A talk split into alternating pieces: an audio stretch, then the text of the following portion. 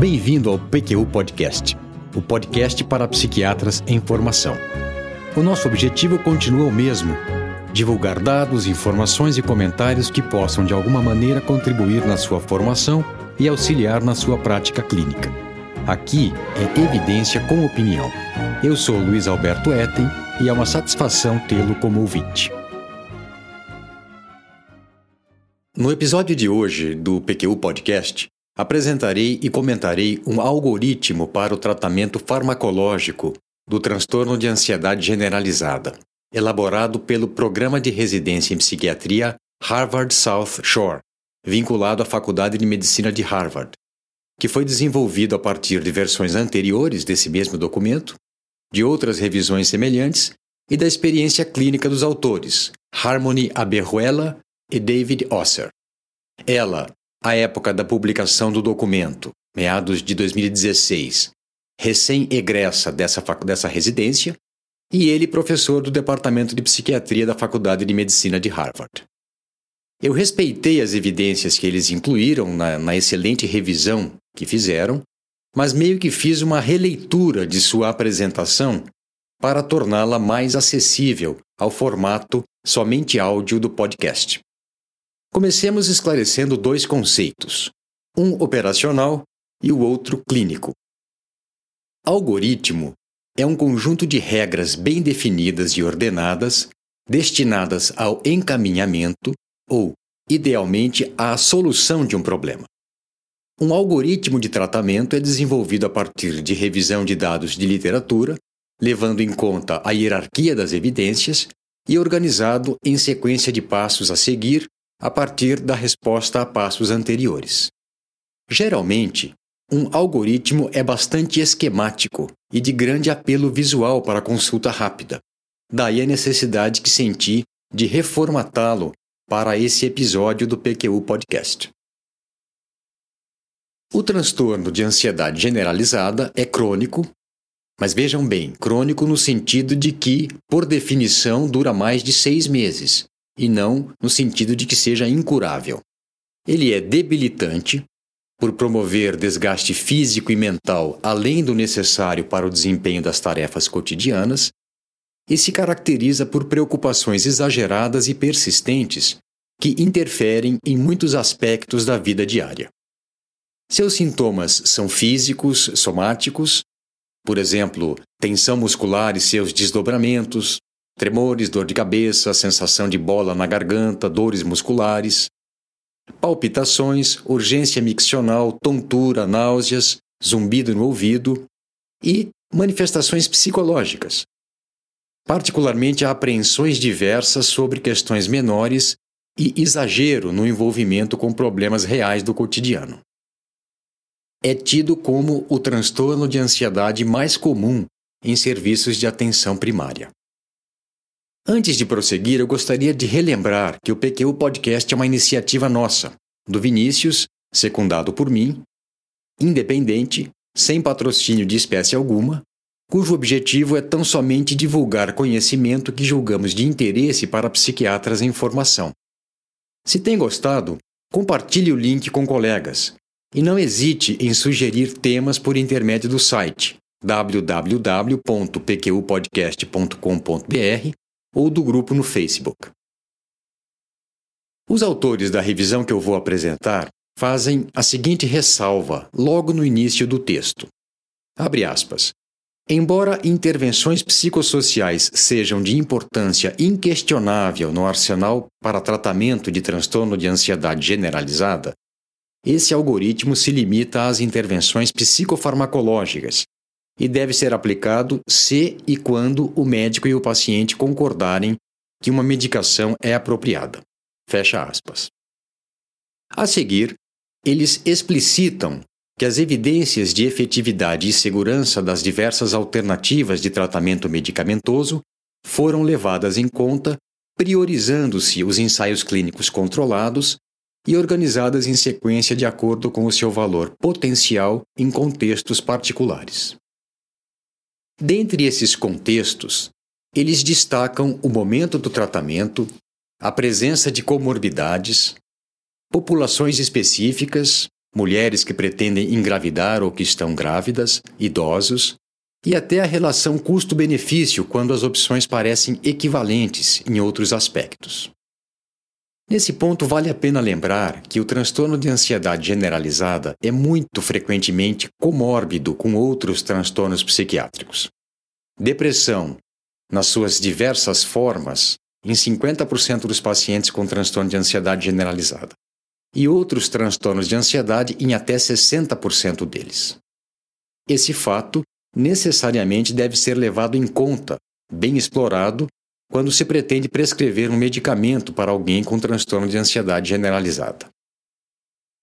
O algoritmo que elaboraram deve ser usado como um roteiro para a tomada de decisões em resposta a perguntas-chave, sendo que diferentes opções de encaminhamento estão disponíveis para que o médico possa selecionar dentre elas a melhor e mais aceitável para o paciente naquela situação clínica particular.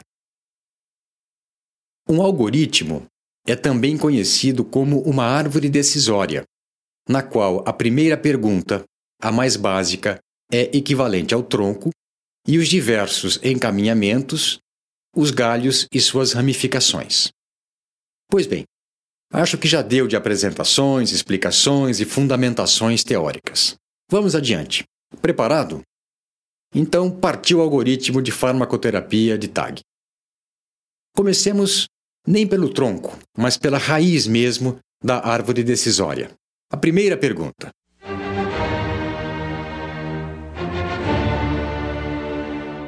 É o diagnóstico do paciente?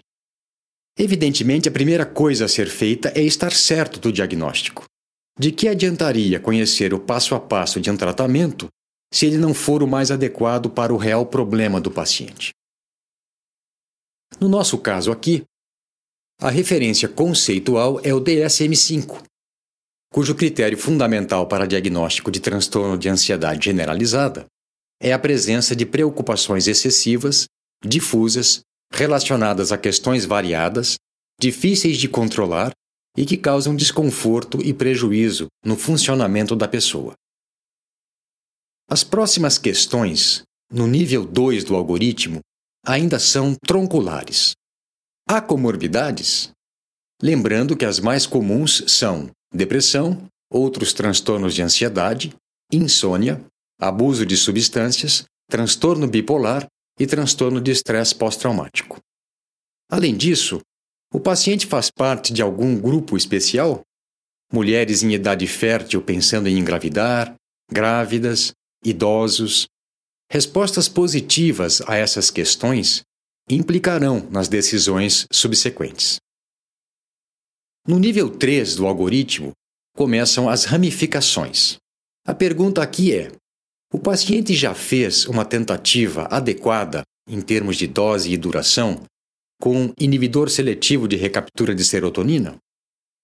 Isso porque eles são os medicamentos de primeira linha para os casos típicos de transtorno de ansiedade generalizada, pela sua segurança e tolerabilidade. Quatro respostas a essa pergunta são possíveis: um não e três sim.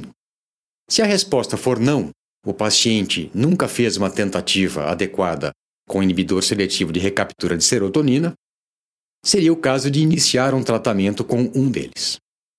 Se sim, e o paciente passa bem, manter o tratamento.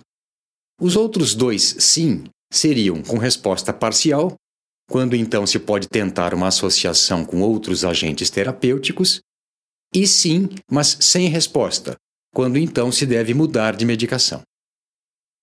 Vamos então imaginar um paciente com transtorno de ansiedade generalizada que não tenha feito nenhuma tentativa de tratamento com inibidor seletivo de recaptura de serotonina.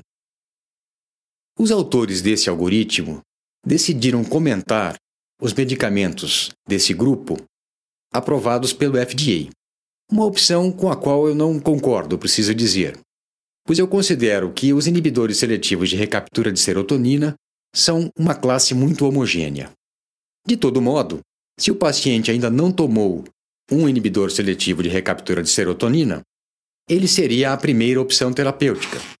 A escolha entre um deles ficará por conta do perfil de efeitos colaterais. Dos inibidores seletivos de recaptura de serotonina revistos, escitalopram, paroxetina e sertralina, a paroxetina é a que causa mais efeitos colaterais. Seus efeitos antihistamínicos são os que provavelmente estão por trás do ganho de peso, da constipação e da sedação diurna. Se bem que ele, por outras vias, tem também efeito ativador, o que explica a perturbação do sono que ocorre em alguns pacientes quando ele é tomado à noite, quando ela é tomada à noite. A paroxetina causa mais efeitos colaterais sexuais e tem mais potencial para interações medicamentosas, pela inibição do citocromo P450, do que o escitalopram e a sertralina. Sua interrupção é mais problemática por conta de sua meia-vida curta. E, além disso, a paroxetina é o único inibidor seletivo de recaptura de serotonina classificado como D na escala do FDA, categoria em que há evidências de risco em fetos humanos, especificamente aumento de defeitos do septo cardíaco. Até o momento, não há relação dose-resposta demonstrada para esses três medicamentos em, pacientes com transtorno de ansiedade generalizada. O tempo necessário para que se observe um efeito terapêutico de um inibidor seletivo de recaptura de serotonina em pacientes com TAG é bastante variável. Os autores do algoritmo comentam que se há uma resposta, aqui entendida como melhora de 20% da escala de Hamilton para ansiedade, após duas semanas de tratamento com escitalopram, a chance de remissão é grande. Se não houver resposta em duas semanas, a dose deve ser aumentada. E se não houver resposta em quatro semanas, assumindo que o paciente esteja fazendo o uso correto da medicação, os, as meta-análises sugerem que ela não vai ocorrer e seria o caso de se tentar outra abordagem medicamentosa. No caso de resposta parcial ao tratamento com um inibidor de recaptura de serotonina, o desfecho mais comum, e estando seguro de que a melhora se deve mesmo a efeito farmacológico e não a aspectos inespecíficos do tratamento ou à psicoterapia concomitante, pode-se pensar na possibilidade de associação de algum outro medicamento. Especificamente, os autores desse algoritmo sugerem hidroxizine, pregabalina ou benzodiazepínico. Antes disso, entretanto, melhor seria buscar aumentar a dose do inibidor seletivo de recaptura de serotonina em busca de seu efeito máximo. E, se não houver ganho terapêutico com esse aumento, ponderar se já é o caso de tentar uma potencialização ou se o melhor seria mudar de medicação. O passo seguinte a um fracasso com o inibidor seletivo de recaptura de serotonina é tentar outro medicamento dessa mesma classe ou um inibidor de recaptura de serotonina e noradrenalina. A venlafaxina e a duloxetina são aprovadas pelo FDA para o tratamento de transtorno de ansiedade generalizada. Segundo os autores do algoritmo, por conta da maior incidência de efeitos colaterais com a venlafaxina, ela deveria ser relegada à segunda opção. Uma síntese dos resultados dos estudos disponíveis sugere que os primeiros sintomas a melhorarem após o início do tratamento com os inibidores de recaptura de serotonina e noradrenalina são humor ansioso e tensão muscular. E os que mais demoram a ceder são insônia, queixas gastrointestinais e manifestações autonômicas. Repare que esses três últimos são também efeitos colaterais comuns destes medicamentos, então aqui as coisas se confundem um pouco.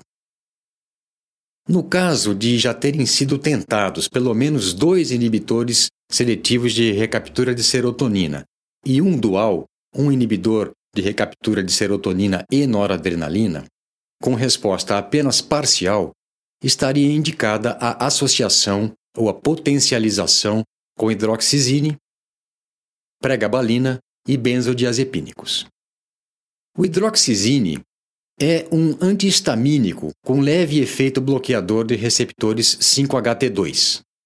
Tem baixo potencial para abuso, é sedativo não possui efeitos colaterais sexuais e três ensaios clínicos controlados contra placebo, buspirona e benzodiazepínicos demonstraram a sua eficácia.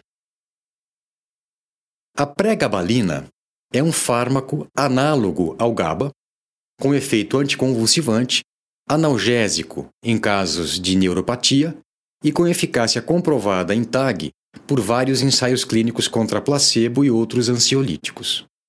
Em comparação com os inibidores de recaptura de serotonina, o início de ação da pregabalina parece ser mais rápido e ela melhora a qualidade do sono. Também diferentemente dos inibidores de recaptura de serotonina e dos duais, a pregabalina revelou uma relação dose-resposta em TAG, em que doses maiores que 300 mg por dia se mostraram mais eficazes.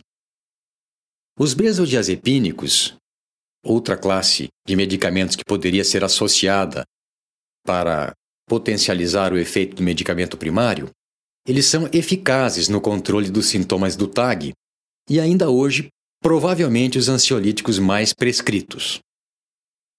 Sua maior vantagem é o rápido início de ação, mas suas desvantagens prevalecem.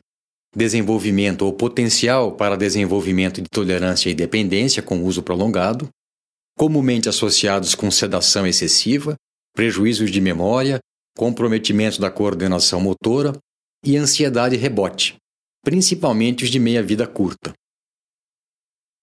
Sabidamente, sua eficácia é maior nos casos de TAG com predomínio de manifestações somáticas. Um benzodiazepínico pode ser combinado com um inibidor seletivo de recaptura de serotonina no início do tratamento, primeiras 4 a 8 semanas, enquanto o agente serotonérgico ainda não começou a agir, e depois suspenso do esquema terapêutico. Em caso de ausência de resposta após dois inibidores de recaptura de serotonina e um inibidor de recaptura de serotonina e noradrenalina, deve-se substituir esses medicamentos por, e um de cada vez, um terceiro inibidor de recaptura de serotonina, outro dual, buspirona, hidroxizine, pregabalina, bupropiona. Você ouviu bem, ouvinte atento. É isso mesmo que consta nesse algoritmo, que a bupropiona poderia ser útil em alguns pacientes. E continuando a lista, benzodiazepínicos e agomelatina. A buspirona, hoje se sabe, é um agente serotonérgico, agonista de receptores 5-HT1A, que foi aprovado em monoterapia para TAG pelo FDA em 1986. Então, naquela época, os critérios de TAG eram do DSM-3, que são um pouco diferentes dos atuais. À época dessa aprovação, na década de 80, só era conhecido o efeito antagonista dopaminérgico, mas isso é só uma curiosidade. Então, o medicamento se revelou um bom é, ansiolítico, mas o mecanismo de ação real ainda não era bem conhecido. O fato é que uma meta-análise de 92 1992, confirmou a sua eficácia em oito estudos controlados contra placebo, e que a dose de 30 mg por dia era a mais adequada na maior parte dos casos. Por ocasião do seu lançamento no Brasil, no começo dos anos 90, muito se falava da eficácia comparável com benzodiazepínicos e das muitas vantagens em relação a eles, ausência de potencial para abuso, de efeitos cognitivos nocivos, de prejuízo na coordenação motora, de interação com o álcool, de efeitos colaterais sexuais e de toxicidade com superdosagem. Eu me lembro bem da impressão que eu tive naquela época de que eu estava diante do medicamento ideal para o tratamento de TAG. Mas isso não se verificou na prática.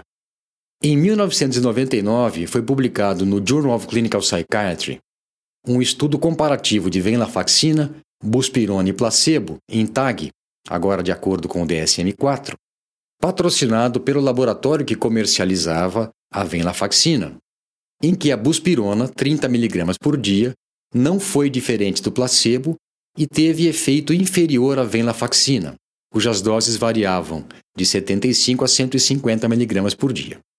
Por conta disso, e da experiência clínica acumulada, questiona-se hoje se a buspirona deve ser considerada uma abordagem de primeira linha para o TAG. A bupropiona, um medicamento de efeito dual, ele interfere com o sistema noradrenérgico e dopaminérgico, consta como uma alternativa terapêutica para a TAG neste algoritmo do programa de residência em psiquiatria de Harvard. Os autores admitem que ele não é um medicamento muito bem visto pelos psiquiátricos para tratamento de TAG, mas descrevem um ensaio clínico cujo resultado bate com o que já vimos na nossa prática. Para alguns pacientes com TAG, a bupropiona pode ser útil. Nesse estudo, os pacientes tratados com bupropiona, 150 a 300 mg por dia, tiveram taxas de resposta e remissão maiores do que os que receberam escitalopram, 10 a 20 mg por dia. Além de ser um ensaio clínico pequeno, é bom e justo que você saiba que esse trabalho foi patrocinado pelo laboratório que comercializa a bupropiona. Sinceramente, é difícil saber que peso dar a essa evidência, mas como eu disse, tanto eu quanto Vinícius já vimos casos de TAG com bons resultados com a bupropiona, contrariamente a todas as expectativas. É verdade também que nós vimos muitos mais casos de TAG com agravamento da sintomatologia após o uso da bupropiona. Se nada disso funcionar, o último recurso, em virtude dos efeitos colaterais, seriam os tranquilizantes maiores, não cabe aqui chamá-los de antipsicóticos, quetiapina e risperidona. E também a imipramina, o primeiro antidepressivo. São pelo menos quatro ensaios clínicos controlados contra placebo, demonstrando a eficácia da quetiapina em monoterapia de TAG.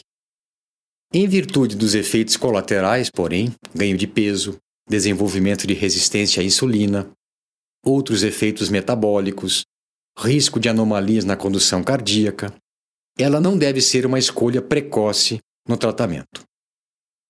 A risperidona mostrou-se eficaz como coadjuvante de inibidores de recaptura de serotonina, mas não há estudos sobre seu efeito em monoterapia do TAG. A imipramina tem a sua eficácia bem demonstrada em pacientes com TAG, com efeito comparável aos de benzodiazepínicos, na verdade até superior a eles, ao efeito deles nas manifestações psicológicas, humor ansioso, dificuldade de concentração e insônia.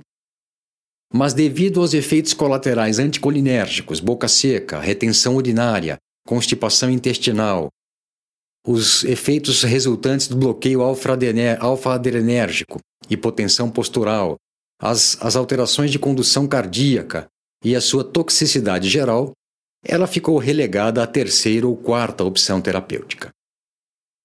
Antes de finalizar, apresentarei rapidamente as sugestões de tratamento medicamentoso para pacientes com TAG de grupos especiais e com comorbidades que constam em uma tabela desse algoritmo.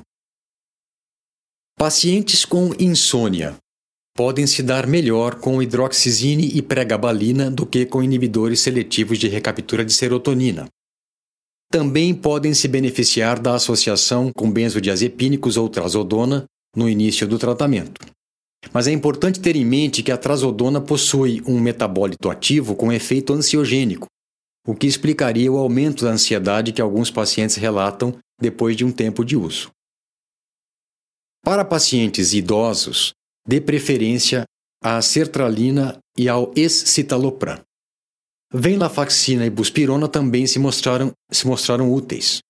Evite a pregabalina pelo risco de tontura e, e quedas é, subsequentes e benzodiazepínicos, pelo risco de sonolência, de tontura, risco de quedas e pelos déficits cognitivos.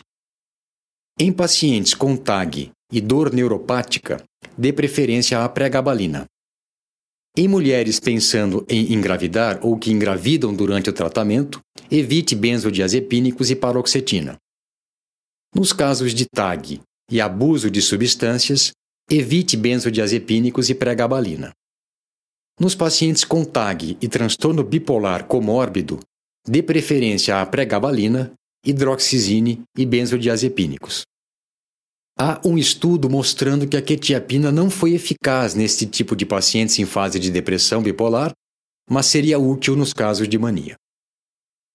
Com isso, eu finalizo esse episódio em que apresentei um algoritmo para tratamento farmacológico de transtorno de ansiedade generalizada, que, em sintonia com outras revisões e diretrizes, recomenda como primeira linha de tratamento os inibidores seletivos de recaptura de serotonina e os inibidores de recaptura de serotonina e noradrenalina. Eu espero que tenha gostado. Um abraço e até a próxima.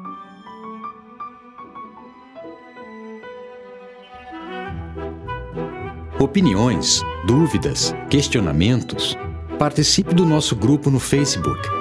Lá há espaço para discussões conosco e com outros ouvintes. Assine o feed do podcast. Se você está no iTunes ou em qualquer plataforma de podcasts, basta clicar em assinar e receberá automaticamente nossos novos episódios em seu aplicativo. Visite nosso site www.pqpodcast.com.br. Lá você terá acesso a todos os episódios que já foram ao ar, com as referências citadas em cada um deles, organizados por data, por autor e por sessão. O PQU Podcast agradece a sua atenção.